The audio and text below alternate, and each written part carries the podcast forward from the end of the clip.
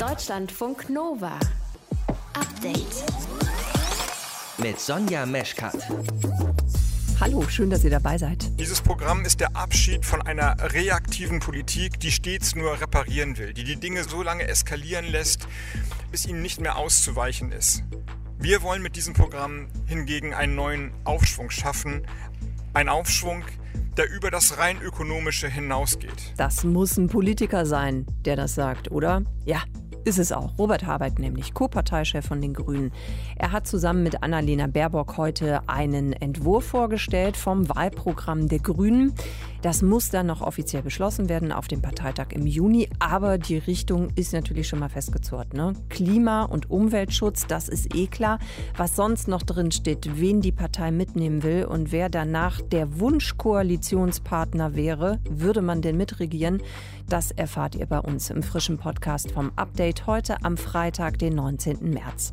Weiteres Thema heute ist Urlaub. Ja, ja, Urlaub, Urlaub. Wann denn? Wie denn? Wo denn? Ja, ihr könnt innerhalb Deutschlands Urlaub machen. Ihr könnt nach Malle fliegen. Das darf man. Nur wenn man dann da ist, dann geht auf Mallorca jetzt auch nicht gerade so viel. Das sagt der Richard aus Dresden. Der lebt seit zwei Jahren dort. Gaststätten machen 17 Uhr zu. Das heißt, ich muss dann im Hotel bleiben, beziehungsweise kann draußen spazieren gehen, aber 22 Uhr ist Ausgangssperre. Wo ihr Urlaub machen könntet an Ostern, wenn ihr Bock drauf habt, im Moment mit Pandemie und so, ne? Wir gucken uns die Sache an. Ihr hört zu, das ist schön. Deutschlandfunk Nova. Sie sind tatsächlich schon durch mit dem Impfgipfel. Bund und Länder. Im Moment läuft die Pressekonferenz mit Angela Merkel, um eben darüber zu informieren, welche Entscheidungen da getroffen worden sind.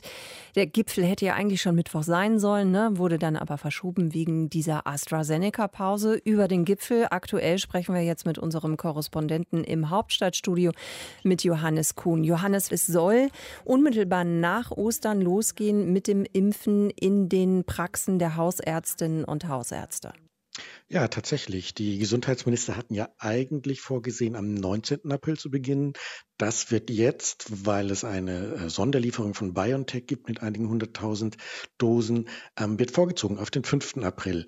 Allerdings, und da hat auch die Bundeskanzlerin Angela Merkel schon vor sage ich mal, zu früher Euphorie gewarnt. Sie hat nicht gewarnt, aber sie hat schon gesagt, wie es ist, nämlich das wird am Anfang gar nicht so viel sein. Wir hören mal rein. Das bedeutet aber auch, dass die Lieferungen bei der großen Zahl von Hausarztpraxen, nämlich etwa 50.000, am Anfang noch pro Praxis recht gering sein werden, also etwa 20 Impfdosen pro Praxis.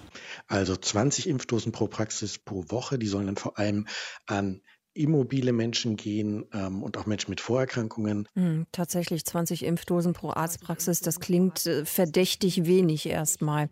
Was ist denn sonst noch beschlossen worden? Was kannst du uns noch sagen, Johannes? Das zweite große Thema war sozusagen, welche Bundesländer was bekommen.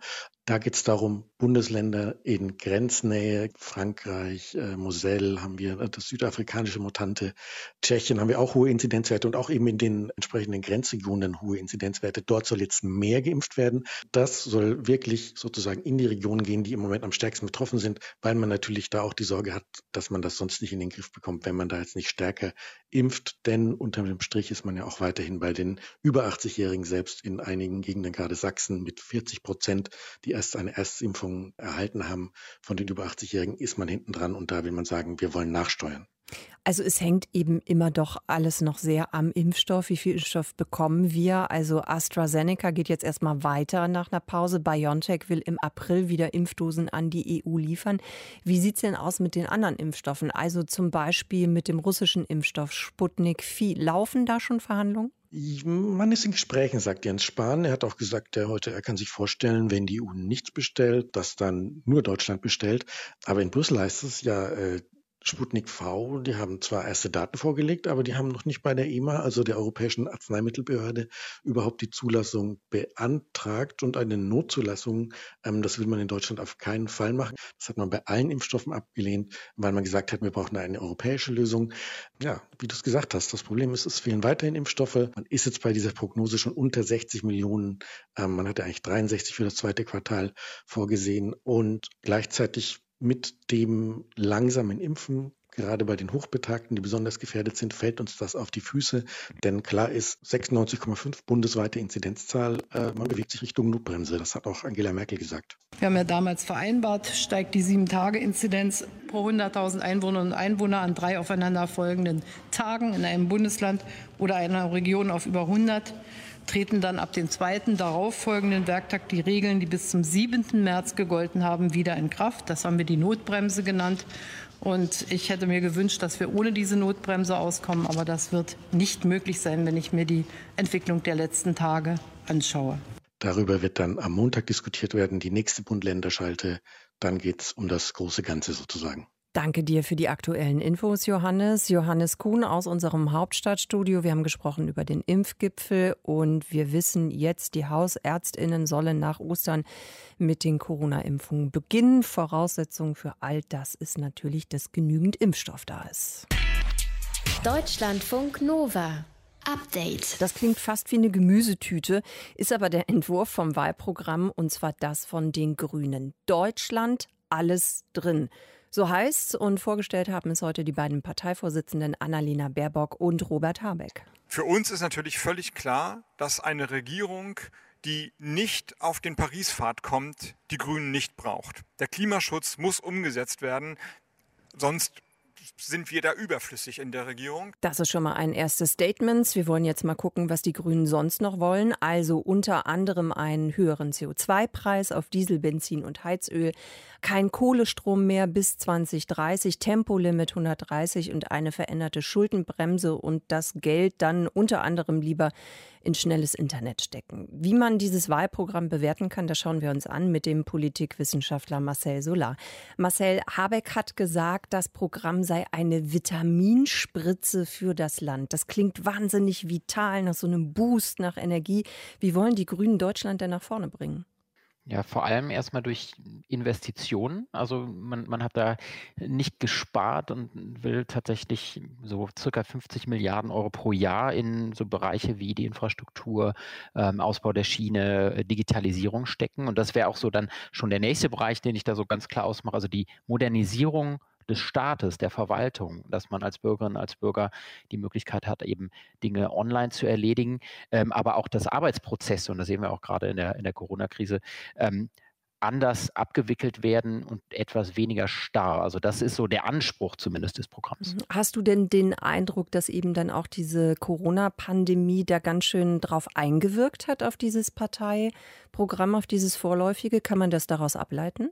Das kann man sicherlich daraus ableiten, ähm, wenn man mal schaut, äh, welche Punkte da gesetzt werden. Also zum einen eben der Bereich der Digitalisierung, aber auch ein sehr starker Ausbau des Bereichs äh, der, der Wissenschaft, der Forschung, ähm, äh, wo man natürlich direkt auch den Link äh, Richtung Corona-Pandemie hat. Und dann sieht man aber auch zum Beispiel ähm, im Bereich Familien und Kinder, ähm, da soll eine Kindergrundsicherung entstehen und Hartz-IV-Familien ähm, sollen eben auch einen Schullaptop erhalten. Das sind, denke ich, schon äh, auch äh, unmittelbare Lehren aus der Situation, in der viele Familien jetzt gerade stecken. Damit die Grünen möglichst breite Wählerinnenschichten erreichten, müssen sie ja zum einen eine pragmatische Politik anbieten. Sie dürfen sich aber eben auch nicht zu weit oder überhaupt entfernen von ihren Kernthemen, also Klima- und Umweltschutz. Schafft die Partei das alles zu bündeln in diesem Entwurf? Also das müssen dann natürlich die Wählerinnen und Wähler äh, bewerten. Mhm. Es ist zumindest der Anspruch da, dies zu tun. Ähm, definitiv steht das Thema Klima an erster Stelle. Das ist auch das erste große Kapitel im Programm, also 70 Prozent CO2-Reduktion gegenüber 1990, äh, quasi auch schon mal eine Ansage Richtung Koalitionsgespräche, also ohne quasi den, den Paris-Pfad äh, vernünftig aufzunehmen, das heißt nur 1,5 Grad äh, Erhöhung, das zu reduzieren, ähm, ist eine, eine Regierung mit den Grünen nicht zu machen. Also das ist schon da ähm, und dann versucht man aber eben das möglichst konkret zu machen. Also der, der Anspruch ist da, ob äh, das dann die Leute überzeugt, müssen die Wählerinnen und Wähler dann natürlich sagen. Wenn du jetzt gerade schon von möglichen Koalitionspartnern sprichst, also die Grünen wollen ja auf jeden Fall mitregieren, das ist ganz klar das Ziel. Mit diesem vorläufigen Wahlprogramm, worauf läuft es denn dann hinaus? Also die Prognosen waren ja bis vor ein paar Wochen eigentlich noch sehr, sehr gut für so ein schwarz-grünes Bündnis. Sagen wir es mal so oder drehen wir es mal um, es schließt ein schwarz-grünes Bündnis nicht aus. Mhm. Allein auf dem Papier ist es sicherlich, und das war aber auch in den letzten ähm, Jahren, Wahljahren auch so, ein linkeres Programm, was auch auf dem Papier anschlussfähiger ist, zum Beispiel an der SPD. Ähm, es ist aber definitiv auch äh, viel Brückenbaumaterial da Richtung Union. Ähm, sei es was jetzt äh, zum Beispiel Startup-Förderung angeht oder, oder andere Bereiche. Also man will sich die Türen da nicht verschließen und man hat auch einige Sachen, zum Beispiel die Frage, dass man äh, Verbrennermotoren ab 2030 verbieten will. Da waren auch nochmal weitreichendere Vorschläge vorher äh, innerhalb der Partei da und da hat man dann doch die pragmatische Linie gewählt.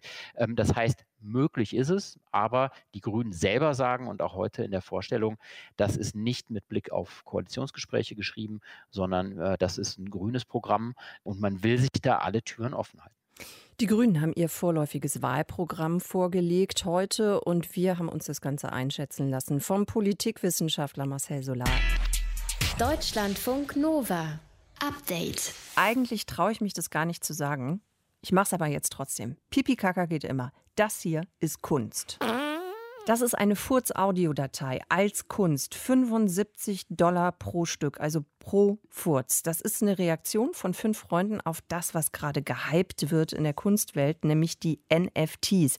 Das steht für Non-Fungible Tokens, also nicht austauschbare Token. Was ist das? Das ist im Prinzip, könnt ihr euch das so vorstellen, das ist wie ein Echtheitszertifikat für eine digitale Datei. Das kann alles Mögliche sein, Musik, Sammelkarten, digitale Kunst oder eben Fürze. NFTs ist im Prinzip digitales Zeug, das euch dann am Ende tatsächlich gehört mit so einem Zertifikat. Und es kann auch richtig teuer werden. Ende Februar ist ein GIF verkauft worden für, Achtung, 600.000 Dollar. Was soll das Ganze? Fragen wir uns im Update und holen uns die Meinung dazu von Stefan Kolderhoff vom Deutschlandfunk. Er ist Kunstexperte. Stefan, Fürze als Kunst. Ist das absurd oder ist es eben genau das, Kunst? Ach, man könnte jetzt sogar sagen, das steht in einer gewissen Tradition. Also ich würde ja grundsätzlich mal sagen, alles kann Kunst sein, wenn es vernünftig begründet ist. Denn Kunst ist ja, ja, dieser blöde Spruch äh, hat ja nichts mit Können zu tun, sondern mit Ideen, die sich manifestieren. Ob das nun als Bild ist, als Skulptur, als Gedicht, als Text, als was auch immer. Und warum dann nicht auch als Furz? Und wenn du jetzt überlegst, dass es in den 50er Jahren einen Künstler gab, Piero Manzoni hieß der, der hat einen, ein, ein Werk, ein, ein kleines Objekt äh, produziert in einer Auflage von mehreren hundert Stück. Das hieß Merd d'Artiste, also ah, Artistenscheiße mhm. sozusagen. Mhm. Und der hat behauptet, in diesen kleinen Blechdosen, da seien tatsächlich seine eigenen Exkremente drin. Und hat die dann verkauft mit Zertifikaten und Nummern. Und die werden heute zu sechsstelligen Eurozahlen auf Auktionen nach wie vor gehandelt. Es weiß allerdings keiner, was wirklich drin ist. Ähm, mal angenommen, Stefan, um das noch mal ein bisschen besser zu verstehen. Also mal angenommen, ich habe irgendwas von Picasso. Mhm. Dann weiß ich ja, das ist so und so viel wert. Mhm. Wie will man das denn bei einer digitalen Datei festlegen? Weil die kann man ja relativ einfach ziemlich häufig kopieren. Das ist bei so einem Gemälde, sage ich jetzt mal, von Picasso oder bei einer Skulptur, was auch immer, schon schwieriger. Also du kannst dich bei Picasso natürlich besser orientieren an dem, was mal dafür bezahlt worden ist. Ansonsten ist es ja so, ein Kunstwerk ist genau so viel wert, wie irgendein Mensch bereit ist, dafür zu zahlen. Mhm. Also auch äh, 10, 15 Millionen für Damien Hirsts eingelegten Hai ist mhm. ja nicht irgendein realer Preis, der sich an Quadratmetern oder Farbverbrauch oder sonst irgendwas bemisst.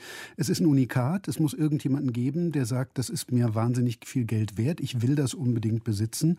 Und dann ist am Kunstmarkt halt jeder Preis möglich. Und das ist bei dieser virtuellen Kunst nicht anders. Meinst du denn, das wird die Kunstszene irgendwie verändern oder hat es vielleicht schon verändert? Also kann jetzt einfach jeder Furzdateien erstellen mit Zertifikat und sagen, das ist Kunst? Also ich bin da noch nicht so ganz richtig überzeugt von, weil diese richtig tollen hohen Preise, über die wir uns alle wundern, 70 Millionen für einen Van Gogh, 500 Millionen für einen Leonardo da Vinci, das hat ja viel mit Prestige und mit Angeberei zu tun. Sprich, man will die Bilder zeigen können. Bei der nächsten Dinnerparty hm. muss der Andreas Gurski oder der Jeff Koons an der Wand hängen und dasselbe gilt dann eben für Van Gogh und für Leonardo. Das geht mit virtuellen Kunstwerken natürlich sehr begrenzt nur. Du wirst nicht Leute bitten, setzt euch mal an den Bildschirm und guckt euch das mit mir an oder oder hört euch diese Audiodatei an. Also eine bestimmte Gruppe von jungen, hippen Sammlern wird das sicherlich eine Zeit lang weiter nach oben treiben, was diese virtuelle Kunst angeht. Ob das eine langfristige Geschichte ist, ich bin noch nicht ganz sicher. Du meinst, es ist dann doch eher ein Hype und weiß ich nicht, wenn wir in zwei Jahren nochmal versuchen würden, darüber zu sprechen, würden wir sagen, so, ach Gott, ja, lohnt sich irgendwie auch nicht mehr. Halte ich jedenfalls nicht für ausgeschlossen und ob die Dinger im Wert noch steigen, auch das ist ja immer so ein Kalkül beim Kunstkauf, auch da bin ich skeptisch. Fürze als Kryptokunst gibt es wirklich und wie man das Ganze so ein bisschen no, einschätzen oder bewerten kann. Wir haben darüber gesprochen mit Stefan Kolderhoff, Kunstexperte vom Deutschlandfunk. Deutschlandfunk Nova. Update.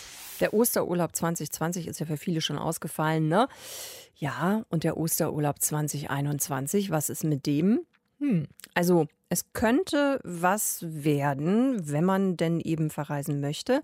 Das geht dann sogar ohne Quarantäne oder Testpflicht, wenn man zurückkommt. Also wenn das Reiseziel kein Risikogebiet ist, dann ist das eigentlich möglich? Johannes Döbbelt aus dem Nova-Team hat sich für uns nochmal genauer umgesehen, für euch natürlich auch, wo Reisen innerhalb von Deutschland und ins Ausland über Ostern, Östern wollte ich schon sagen, es wäre auch schön, also über Ostern schon wieder möglich sind.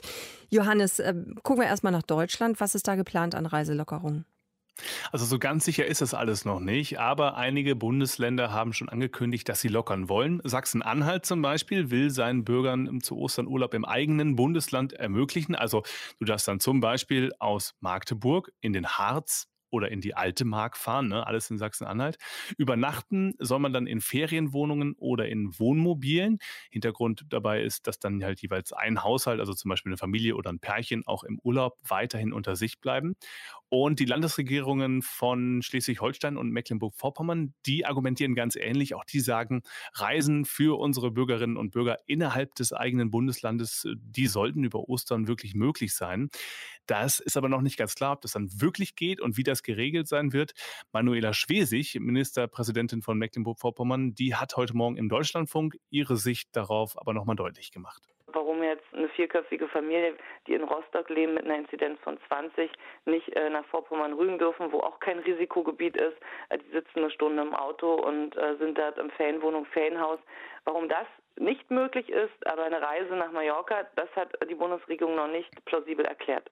Die Bundesregierung und die Länder treffen sich nochmal am kommenden Montag. Da soll das Ganze dann diskutiert werden. Dann wissen wir wahrscheinlich mehr, was dann innerhalb Deutschlands über Ostern so möglich ist. Bis ähm, zum 28. März, also bis Ende nächster Woche, bleiben touristische Reisen aber nach aktuellem Stand verboten. Okay, dann lass uns ins Ausland blicken. Den Vergleich mit Mallorca haben wir ja gerade schon gehört. Die Insel gilt inzwischen eben nicht mehr als Risikogebiet. Man kann wieder hinreisen, ohne hinterher in Quarantäne zu müssen oder sich eben mhm. testen lassen zu müssen. Gibt es da jetzt einen riesigen Ansturm an deutschen Urlaubern? Also das, was ich mitbekommen habe, ist auf jeden Fall, dass die Flüge äh, rubbel die Katze ausgebucht waren. Mhm. Also im Moment ist jetzt zum Beispiel auf der Playa de Palma noch nicht so viel los. Das berichten auch unsere Korrespondenten vor Ort. Aber für Ostern gibt es inzwischen wirklich schon deutlich mehr Flüge und Buchungen auf der Insel. Also der Reiseanbieter TUI sagt, dass die in ihrem System bisher etwa doppelt so viele Mallorca-Buchungen hätten wie vor den Osterferien 2019 und damit eben vor der Pandemie. Auch andere Reiseveranstalter sagen, die Buchungen sind bei uns stark angestiegen. Und auch die Preise sind nicht ohne. Also du bekommst schon noch Flüge, aber für so ein Ticket Hin- und Rückflug in den Ferien zahlt man im Moment schon so 200 bis 300 Euro je nach Termin. Das klingt jetzt alles wirklich nach so einem riesigen Run auf Mallorca, ne? aber es wird wahrscheinlich dann doch nicht so super voll, weil nur ungefähr 10 Prozent der Hotels auf Mallorca über Ostern überhaupt aufmachen wollen. Es gibt ungefähr 1000 Hotels, das heißt so circa 100 wollen dann geöffnet sein. Das hält sich also noch in Grenzen. Und wahrscheinlich ist der Urlaub auf Malle dann auch nicht so wie früher ohne Corona. Nee, ganz und gar nicht. Also die spanische Regierung, die verschärft über Ostern sogar noch extra ihre Corona-Regeln. Was das für Urlauber auf Mallorca bedeutet, das erzählt Richard. Der kommt ursprünglich aus Dresden, lebt aber schon seit zwei Jahren auf Mallorca. Gaststätten machen 17 Uhr zu. Das heißt, ich muss dann im Hotel bleiben, beziehungsweise kann draußen spazieren gehen, aber 22 Uhr ist Ausgangssperre. Ja, außerdem dürfen nur Personen aus einem Haushalt sich ein Hotelzimmer oder eine Ferienwohnung teilen. Das heißt, jetzt mit Freunden mal eben nach Malle fliegen, das dürfte schwierig sein, zumindest wenn die Hotels und Ferienwohnungsvermieter und Vermieterinnen diese Regeln auch ernst nehmen. Jetzt haben wir viel über Mallorca geredet. Was ist denn sonst noch möglich im Ausland über Ostern? Die anderen balearischen Inseln zum Beispiel, also Menorca oder Ibiza. Du kannst aber auch aufs spanische Festland in die Regionen, die jetzt kein Risikogebiet mehr sind, zum Beispiel nach Valencia oder einige spanische Provinzen im Inland. Reisen nach ähm, Portugal sind zum Teil auch wieder möglich. Da hat das Auswärtige Amt zumindest so für einige Regionen die Reisewarnung aufgehoben, unter anderem für die Azoren auch, die gehören ja auch zu Portugal. Und auch Kroatien ist teilweise kein Risikogebiet mehr. Die Halbinsel Istrien zum Beispiel, die ist ja auch bei deutschen Urlaubern ziemlich beliebt. Da kannst du also auch hin. Trotzdem bei allen Reisezielen, also auch bei denen ohne Reisewarnung, muss man dazu sagen, die Bundesregierung und auch einige Virologen, die raten nach wie vor dazu, wegen Corona jetzt generell auf touristische Reisen zu verzichten. Und zwar auch mit dem Argument, mehr Mobilität, egal wohin, erhöhe eben auch das Infektionsrisiko. Mhm. Und für die Zeit rund um Ostern werden ja zum Beispiel auch hier in Deutschland nochmal deutlich höhere Inzidenzen erwartet. Ne? Also verschiedene Prognosen, Modellierungen gehen da so von Werten um die 200 aus. Man kann wieder reisen in Teilen Deutschlands und auch in einige Länder ins Ausland. Also das ist möglich, auch ohne Quarantäne, wenn man zurückkommt, zum Teil innerhalb des eigenen Bundeslandes. Spanien, Portugal oder Kroatien gehören aber auch dazu. Johannes Döbbelt hat euch mit Infos versorgt. Deutschlandfunk Nova. Update. Urlaub in diesem Jahr. Es könnte was gehen an Ostern. Okay, und was ist, wenn wir das jetzt mal andersrum denken? Also wenn ihr nicht wegfahrt, sondern euch den Urlaub nach Hause holt. Ja, toller Vorschlag, ne? Wie soll denn das gehen? Unser Tipp: Möbel umstellen fürs Urlaubsfeeling. Totaler Ankommer, oder? Es ist halt alles doof und es ist nicht so mein Ding, dann so zu tun, als wäre ich dann im Urlaub, weil ich in meiner Wohnung irgendwas umstelle. Ich stelle mich lieber der Misere und ja. Ja. So fatalistisch und stoisch wie meine Freundin und Kollegin Ina bin ich nicht. Aber was tun? In meiner Bude ist irgendwie alles gewohnt, alt und so gar nicht mehr wow. Was ich brauche, ist ein Tapetenwechsel für Menschen, die keine Tapete haben. Urlaub von zu Hause. Zu Hause. Also gerade jetzt, wo man so viel Zeit in der Wohnung verbringt, äh, versuche ich mir immer Urlaubsgefühl oder Fernwehgefühle oder das Gefühl, ähm, meine Wohnung sieht ganz, ganz anders aus und ganz neu, versuche ich immer über Schnittblumen zu machen. Hm, meine Freundin Tinka kauft also Blumen. Und damit ist sie gar nicht allein, erfahre ich. Zum einen ist es ein Megatrend, dieses Biophilic Design.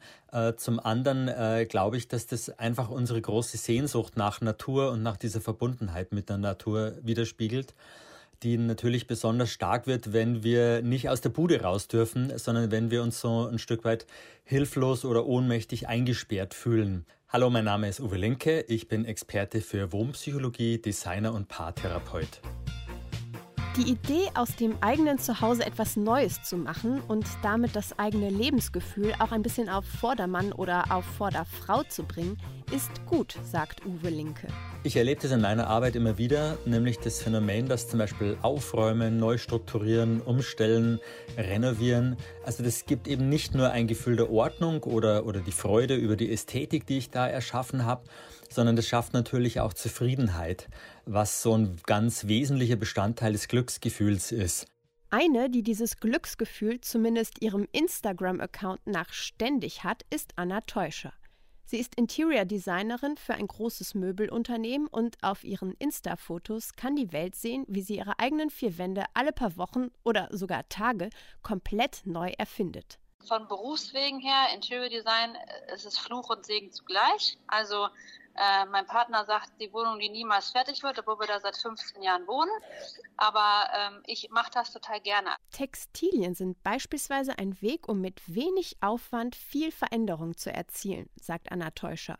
Bettwäsche, Überwürfe, Kissen, Teppiche, alles Zeug, was man easy austauschen kann und schwupps, völlig neues Wohngefühl. Auch Farbe an der Wand macht was mit einem. Also da würde ich immer sagen, go for it. Also ich meine, das ist ja nur eine Wandfarbe. Nur eine Wandfarbe? Sowas gibt's für den Wohnpsychologen Uwe Linke nicht. Ich würde empfehlen, wenn man sich für eine bestimmte Farbe interessiert, würde ich erstmal nachschauen, was die Farbe psychologisch bedeutet, weil die Farbe wird ihre Wirkung hinterlassen und sie wirkt auf einer unbewussten Ebene und das ist das Fatale dabei. Selbst wenn ich es nicht wahrnehme oder nicht glaube wahrzunehmen, die Farbe wird trotzdem wirken. Es ist also denkbar, dass meine schöne rote neue Wand mich aggressiv macht, ohne dass ich merke, dass es an der Wand liegt. Und wer mehr braucht als Farben, Blumen und Kissen, um ein Urlaubsgefühl zu bekommen, kann natürlich alles umstellen. Wichtig ist aber, den Raum für sich optimieren. Das ist der entscheidende Punkt. Wenn ich alles getan habe, um den mir zur verfügbar stehenden Raum mit den verfügbaren Mitteln bestmöglich anzupassen und für mich passend zu machen, dann nennt man das auch Aneignung in der Psychologie und das schafft immer ein gutes Gefühl, weil ich meinen Einfluss geltend gemacht habe und aus dieser Ohnmacht herauskomme, die solche Situationen mit sich bringen. Selbstwirksamkeit. Ein Gefühl, das viele von uns zurzeit vermissen und in ihrem eigenen Zuhause herstellen können. Dabei ist weniger wichtig, ob das Bett jetzt links oder rechts vom Fenster steht, sondern vielmehr, dass uns die Lösung sinnvoll und schön vorkommt. Das ist befriedigend und ein Perspektivwechsel im Kopf. Aber wirklich Urlaubsfeeling? Wie wär's denn mit Sand und Sangria? Also wenn ich äh, ein Laster Sand in meine Bude kippe, um ein Urlaubsgefühl zu erzeugen, dann kann es funktionieren. Aber nicht besonders gut, ehrlich gesagt. Auch Interior-Designerin Anna Teuscher hält nicht so viel von meiner Idee. Das wäre für manche bestimmt ein Traum, für mich nicht, weil ich da einfach totaler Pragmatiker bin und mir denke, okay, wie kriege ich das da hin, wie kriege ich das näher wieder raus? Statt Sand Aufräumen, umstellen, Farbe drüber, sich den Raum aneignen, selbstwirksam fühlen, wirken lassen. Deutschlandfunk Nova. Update. Wir haben euch direkt gefragt und ihr habt auch direkt geantwortet. Die direkte Frage war, was kotzt euch eigentlich gerade so richtig an? Das wollten wir wissen von euch über Insta. Und das, was ihr uns da geschickt habt, ich könnte wirklich eine endlose Liste daraus machen. So viel Zeit habe ich jetzt leider nicht, aber ein paar Sachen von euch, die schaffe ich dann schon noch. Also, euch kotzt an Corona allgemein. Dieses Impfstoffhickhack, zu wenig Klimaschutz, das alles sowieso so ungewiss im Moment äh, ist, das sind so ein paar Punkte. Und ich finde, ja, Ihr könnt es bei uns einfach gerne mal rauslassen, denn meckern kann auch helfen. Das hat nichts zwangsläufig was damit zu tun, dass ihr jetzt besonders pessimistisch veranlagt seid oder so, sondern meckern kann ja auch ein Ventil sein. Und wie ihr das nutzen könnt, das kann uns Monika Fehrenbach sagen. Die ist Psychologin. Frau Fehrenbach, wie kann ich denn so meckern, dass es mir und anderen nicht schadet, sondern hilft? Ja, das ist ein ganz wichtiges Thema ähm, da es natürlich auch eine Menge negative Konsequenzen geben kann, wenn ich einfach so darauf losmeckere. Der erste Schritt, den ich empfehlen würde, wäre, sich zu überlegen, was sind denn die kurzfristigen und die langfristigen Konsequenzen meines Meckerns? Ja, und was sind meine Ziele? Das heißt, kurzfristig möchte ich mir wahrscheinlich einfach nur Erleichter schaffen, so wie Sie es gerade angesprochen haben. Ja, es soll mhm. Dampf vom Kessel genau. genommen werden. Ja. Und mein Ziel ist dabei beispielsweise eine Bindung herzustellen mit meinem Gegenüber, mich verstanden zu wissen. Na, und das tut mir gut in dem Moment. Ja, da habe ich was erreicht. Langfristig birgt es natürlich gewisse Gefahren. Beispielsweise diese kurzfristige Erleichterung kann mich davon abhalten, mich mal ganz ernsthaft und auch tiefer mit diesem Thema zu beschäftigen und kann mich dann auch davon ablenken, mich mit einer Lösung zu beschäftigen. Ja, wie komme ich da denn vielleicht wieder raus? Hm. Oder möglicherweise sage ich aus diesem spontanen Impuls heraus Dinge, die ähm, sehr, sehr emotional sind, sehr intensiv und die den anderen vielleicht verletzen. Ich nehme jetzt mal kurz mit, fasse das mal zusammen. Also kurzfristig Dampf ablassen, völlig in Ordnung, aber dauern meckern, schwierig. Es sollte auch irgendwie ein konstruktives Element dann vielleicht über längere Zeit dann noch mit dabei sein. Wie mache ich es denn überhaupt, wenn ich meckere? Meckere ich so vor mich hin, so im Selbstgespräch, oder ist es doch besser, wenn ich mit FreundInnen spreche? Das ist so ein bisschen die Frage, ne, wo lade ich das am besten ab?